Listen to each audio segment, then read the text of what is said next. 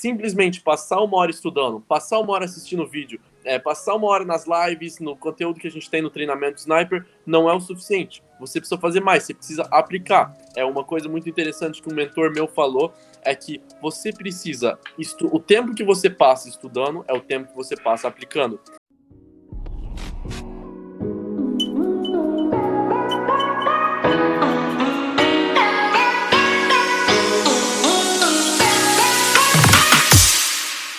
Fala galera, bem-vindos ao podcast do Clube dos 5%, o podcast que reúne as melhores dicas para você se tornar parte dos 5% dos traders que lucram consistentemente através do Forex.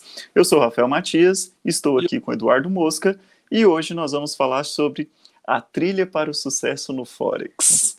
E aí, Eduardo, tudo bem com você? Tudo ótimo, tudo ótimo. Essa semana foi grandão, muitas setups, várias coisas interessantes do gráfico e, lógico, mantendo a mentalidade em check. Bom, essa mentalidade é algo que a gente vai abordar hoje, né? Já que a gente está falando desse tema aí sobre a trilha para o sucesso no Forex, né? É, Eduardo, tem um caminho, tem, tem um, um, um, percurso que a gente pode falar que, poxa, as pessoas vão seguindo por esse caminho e é, e é o que usualmente as pessoas que atingem o sucesso no Forex conseguem. Existe isso? Olha só, é, cada pessoa, é claro, vai traçando o seu próprio caminho. A coisa bacana dessa pergunta é que a gente pode usar o caminho de outras pessoas para acelerar o nosso processo. Né? Eu, se alguém chegasse para mim, me puxasse no ombro e falasse, cara, não arrisca mais que a sua margem permite, eu estaria muito na frente do que eu estaria hoje. Né? É, a mesma coisa vale para todo mundo que está aqui agora. Se você está é, no caminho, no desenvolvimento, e você usa a, o aprendizado que você recebe de outra pessoa que já cometeu esses erros, o seu caminho vai é, muito mais rápido e você trilha o seu processo de forma muito mais sustentável. Interessante, interessante.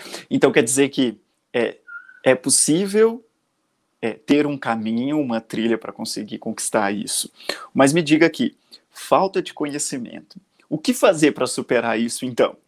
Porque uma das coisas que a gente ouve muito, desculpa aí, só para poder complementar, a gente ouve muito, tanto é, lendo os comentários lá no, nas postagens no Instagram, tanto no, nos comentários que vão surgindo no YouTube, é que, nossa, cara, eu queria saber isso, mas me falta conhecimento. O que, que a pessoa precisa fazer para superar isso, então? Exatamente, muito, muito boa pergunta. É, a questão da falta de conhecimento. Esse é, um, esse é um tema que a gente leva sempre nos dois extremos. Por quê? Porque é uma questão de quando a gente não tem conhecimento suficiente, a gente não sabe onde começar, a gente não sabe o que fazer, a gente não, sabe, não tem um plano de ação, tá certo? Isso faz muito sentido. E no outro extremo, a gente tem a pessoa que já adquiriu tanto conhecimento mas não consegue seguir um plano de ação e agir. Então, essa é uma pergunta, uma pergunta muito válida, porque a gente tem os dois lados da equação. E a realidade é que conhecimento não é a coisa mais importante. Conhecimento aplicável é a coisa mais importante. Então, sempre lembra que simplesmente passar uma hora estudando, passar uma hora assistindo vídeo, é, passar uma hora nas lives, no conteúdo que a gente tem no treinamento Sniper, não é o suficiente. Você precisa fazer mais, você precisa aplicar. É uma coisa muito interessante que um mentor meu falou, é que você precisa. O tempo que você passa estudando é o tempo que você passa aplicando. Né? Então, conhecimento só é válido se você, se você for aplicar. E para isso, é claro, é, desde quando o conhecimento não é adquirível. Eu sempre falo isso, né? A gente sempre pode conseguir correr atrás. Bacana, bacana, porque a pessoa acha que vai chegar no momento em que, ah, já sei de tudo, né? Isso vai chegar no momento do Forex ou, ou isso é uma utopia também? Ah, com certeza. Eu acho que no Forex a gente tá sempre chegando, né? Porque não tem um ponto onde a gente fala, cara, minha conta já é boa o suficiente, eu vou parar de operar. Não, a gente continua trabalhando. Falando então em conta, você falou alguns conceitos aí sobre o Forex. Quais são os conceitos básicos que uma pessoa precisa conhecer para falar, poxa, agora eu já posso começar a operar? Tá, então, para a pessoa chegar no MetaTrader conseguir analisar e decidir entrar em uma operação, ela precisa saber, claro, o que, é um lote, né? Ela precisa saber quanto que ela vai estar tá colocando no mercado. Se ela não souber isso, não tem nem como começar a pensar. Ela precisa saber o que, é um PIP, né? O que é um point in percentage, para saber, ah, eu posso arriscar tanto, porque isso, lógico, vai fazer sentido quando você tem uma banca. Você precisa saber quanto você está disposto a arriscar. E ela tem que saber ela tem que ter alguma forma de operar. A gente ensina como operar como as instituições, como seguir né, os grandes players e como eles levam montagem das massas, mas a pessoa tem que ter um edge, que nem Mark Douglas fala, que, que se trata de uma forma que você procura para ver no mercado e entra é, junto com as suas confirmações. Então significa que a pessoa precisa criar um padrão de regras, é isso que você está falando? E como, como que a pessoa desenvolve esse padrão de regras? Sim, então, é, o padrão de regras é, é uma coisa bem pessoal. Eu, por exemplo, antes de pular no, no gráfico, eu tenho que meditar, eu tenho que ter certeza que a minha mente está boa, principalmente quando eu estou lidando em dias de alta volatilidade, que eu vejo é, quatro dígitos em operações, isso chega em bastante né, no, no, no, operacional e no emocional. Então eu preciso é, sempre meditar. Isso é uma coisa para mim. Talvez você odeie meditar, né? Então isso não é uma regra para você. Mas eu gosto de meditar. Antes de começar a sessão, eu tenho que estar com a minha mente livre, com a minha mente fluindo. Isso é uma das minhas regras. Eu também tenho a regra que eu só vou operar em New York e Londres. Então, conforme você vai na sua participação, você percebe que as regras que você leva vão ser e vão trazer o melhor operacional que você tem. Beleza, já que você falou de meditação aí, sobre horários, vamos lá então. É, melhores horários, na sua opinião, para poder operar? Para operar Londres e Nova York, com certeza. No Brasil, é, das 9 às 12, quando esses dois mercados estão entrelaçados, junto com a Bovespa, é o horário de mais é, volatilidade. Então, único e exclusivamente por causa da volatilidade, não teria nada maior que poderia atrapalhar ou interferir nesse mercado? Os grandes players também preferem é, operar nesses horários, né? É uma questão de é, as instituições sempre estão procurando entradas no tempo que eles estão trabalhando. Então, esses são os horários de maior injeção de volume no mercado, que os grandes participantes estão olhando e vão trazer a mais alta probabilidade. E você falou também de meditação. É, por que, que você disse que a meditação te ajuda tanto além, assim, só clarear a mente, só concentrar, ou isso é o segredo para você de você conseguir fazer trades tão lucrativos? Então, para mim ele abre um, um, uma neblina que existe na minha mente, né? É, quando, eu, quando eu identifico a, o operacional, quando eu identifico o gráfico, antes de tá, é, ter meditado, eu fico com o emocional dentro da, da operação, né? Eu fico pensando, cara, é, e se eu perder isso? E se eu perder isso? Quando eu medito, eu tô zen, sabe? Eu não tenho a parte emocional carregada dentro do mercado. Beleza, então essa emoção influencia diretamente na sua operação no dia a dia? Com certeza, com certeza. Tá. Que, que é, e o que mais que pode influenciar numa operação de day trade? O que, que você acha que pode impactar tanto assim no dia a dia de um trader que está lá? Vamos pensar aqui em quem está começando até quem já faz trades aí no dia a dia. Então, eu acho que é sempre ficar de olho, primeiramente, nas notícias, né, no que, que vai ter no mercado no dia, é, ficar de olho no que, que se tem um, alguma bank holiday, algum feriado, né, alguma coisa assim, e também dias gananciosos, né? Tem dia que a gente quer ganhar o mercado em um dia só e a gente acaba levando o soco do mercado. Então, é, sempre manter o, a, o disciplina emocional aí. Que outras dicas então você dá aí para quem quer desenvolver esse controle emocional aí? Como fazer o seu controle emocional subir de nível a cada trade? Então, é, para você sempre melhorar, você sempre precisa manter em mente o seguinte: é mais importante estar no jogo para o longo prazo, para eventualmente fazer os juros compostos te levarem à liberdade financeira, do que chegar é, em 2 milhões de dólares amanhã. Tá? Então, isso é uma coisa que me ajudou muito, porque no começo, quando eu comecei a ter ganhos, né, eu comecei a é, apostar dinheiro, né, porque quando você está apostando sua conta inteira, você está apostando. É, e isso foi um grande erro, né, quando eu comecei. Então, definitivamente, lembra que longe de longevidade, eu sempre falo isso, vale muito mais do que velocidade. Então isso ajuda muito no emocional, né? principalmente no fear of missing out, que é o medo de não apertar o gatilho em uma trade. Beleza. É, e quanto tempo demora para uma pessoa aprender?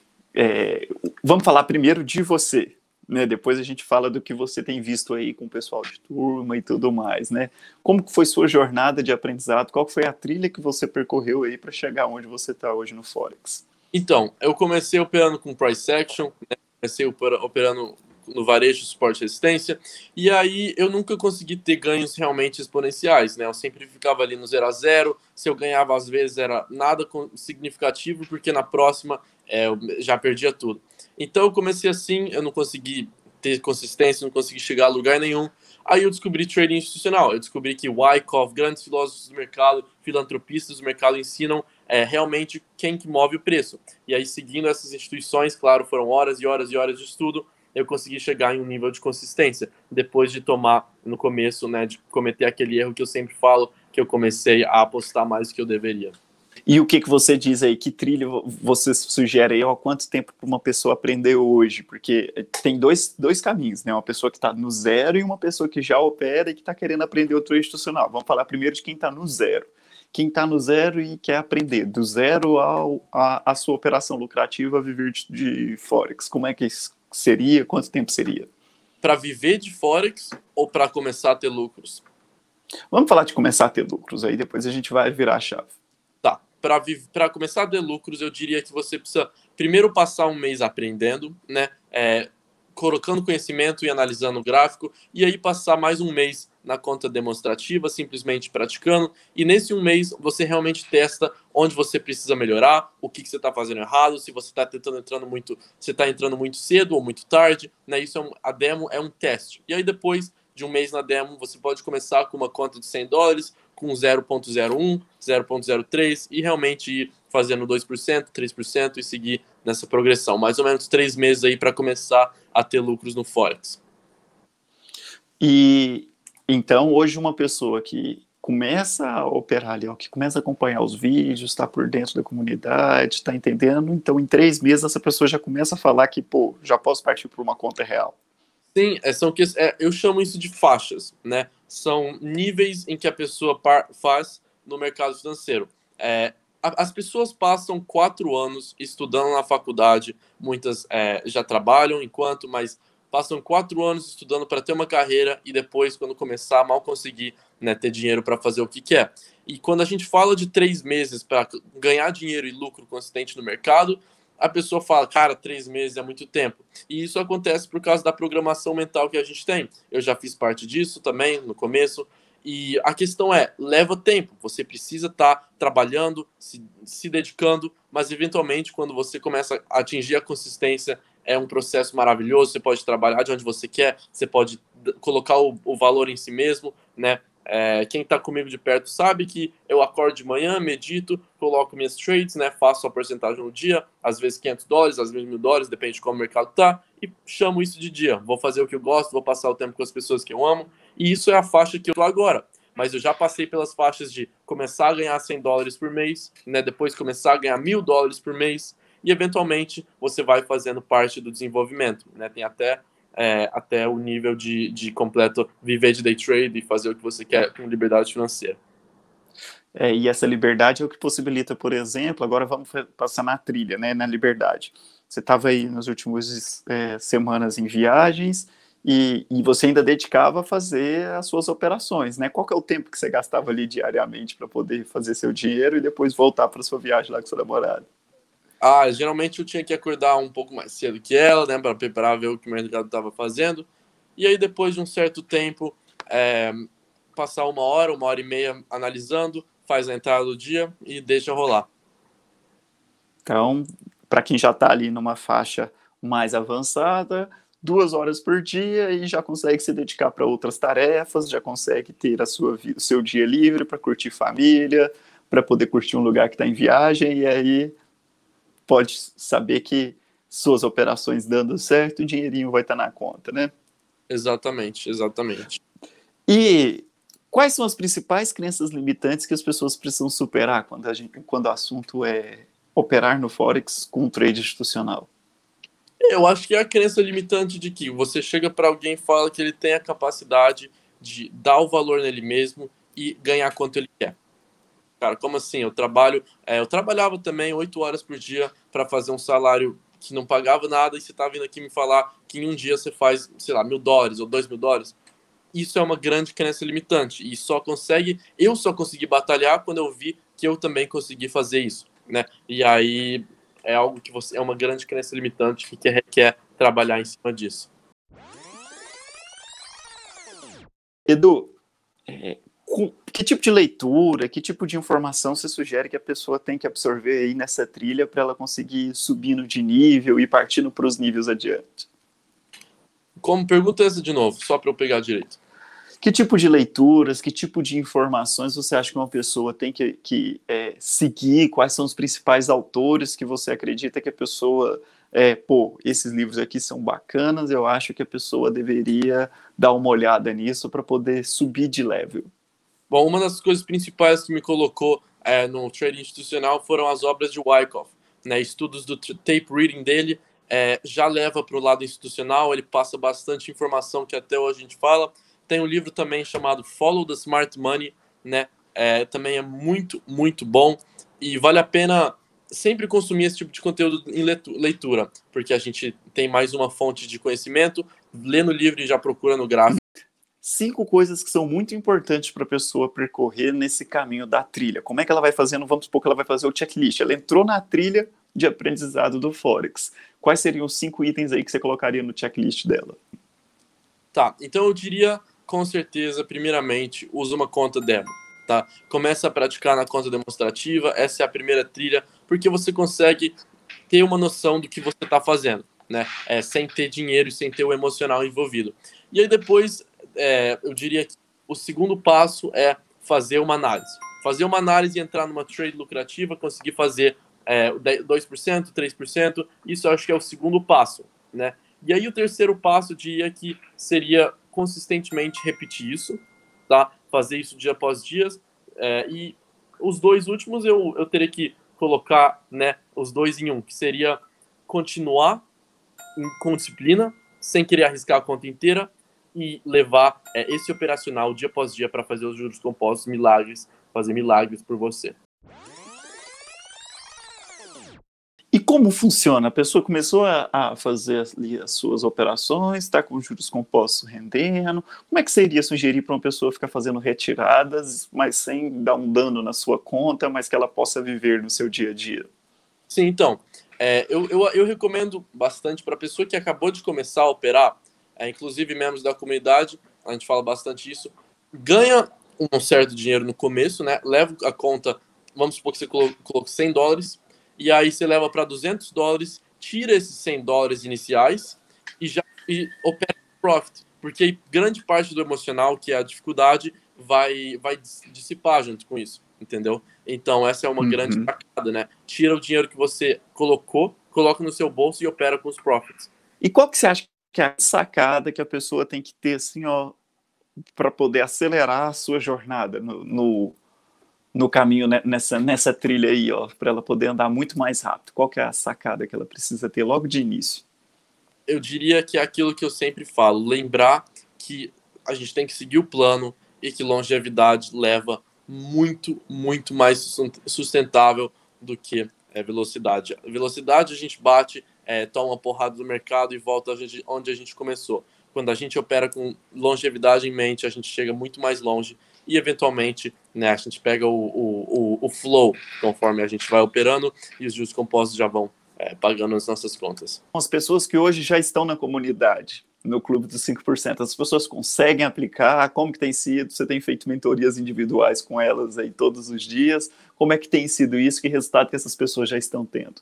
Sim, o pessoal está mandando muito, e é isso que eu queria falar agora. Eu vejo quem está colocando o jogo né, na linha? Quem que tá fazendo? Quem que tá mandando análise? Quem que tá estudando? E essa galera é a galera que está ganhando dinheiro. Então, não tem segredo. Né? Se você coloca o trabalho, se você se dedica e, e realmente é, aprende e aplica, é isso aí. Esse é, esse é, esse é, o, é o segredo.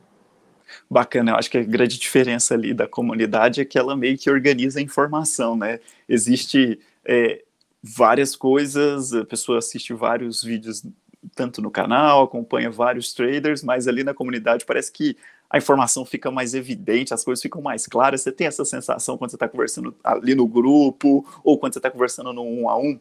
É claro, é claro. Você tá junto com pessoas que são vencedoras, te torna um vencedor. Né? A gente é a média de quem a gente convive. E a pessoa que é, coloca, é lógico, coloca o, o, o dinheiro na linha para aprender esse skill set, né, é, tá muito mais no jogo do que uma pessoa que está de passeio curioso tentando ver como funciona. E eu acho que aquilo vale ouro, realmente tá junto dessas pessoas motivadas que estão consistentemente estudando, aprendendo e aplicando e ganhando dinheiro, isso vale muito. Beleza, então.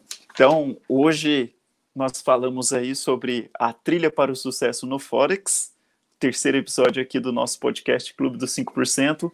Valeu demais, Eduardo. Grandão, grandão. Valeu, então. Até mais, meu amigo. Então, encerramos aqui o terceiro episódio do podcast Clube dos 5%. Até mais, galera.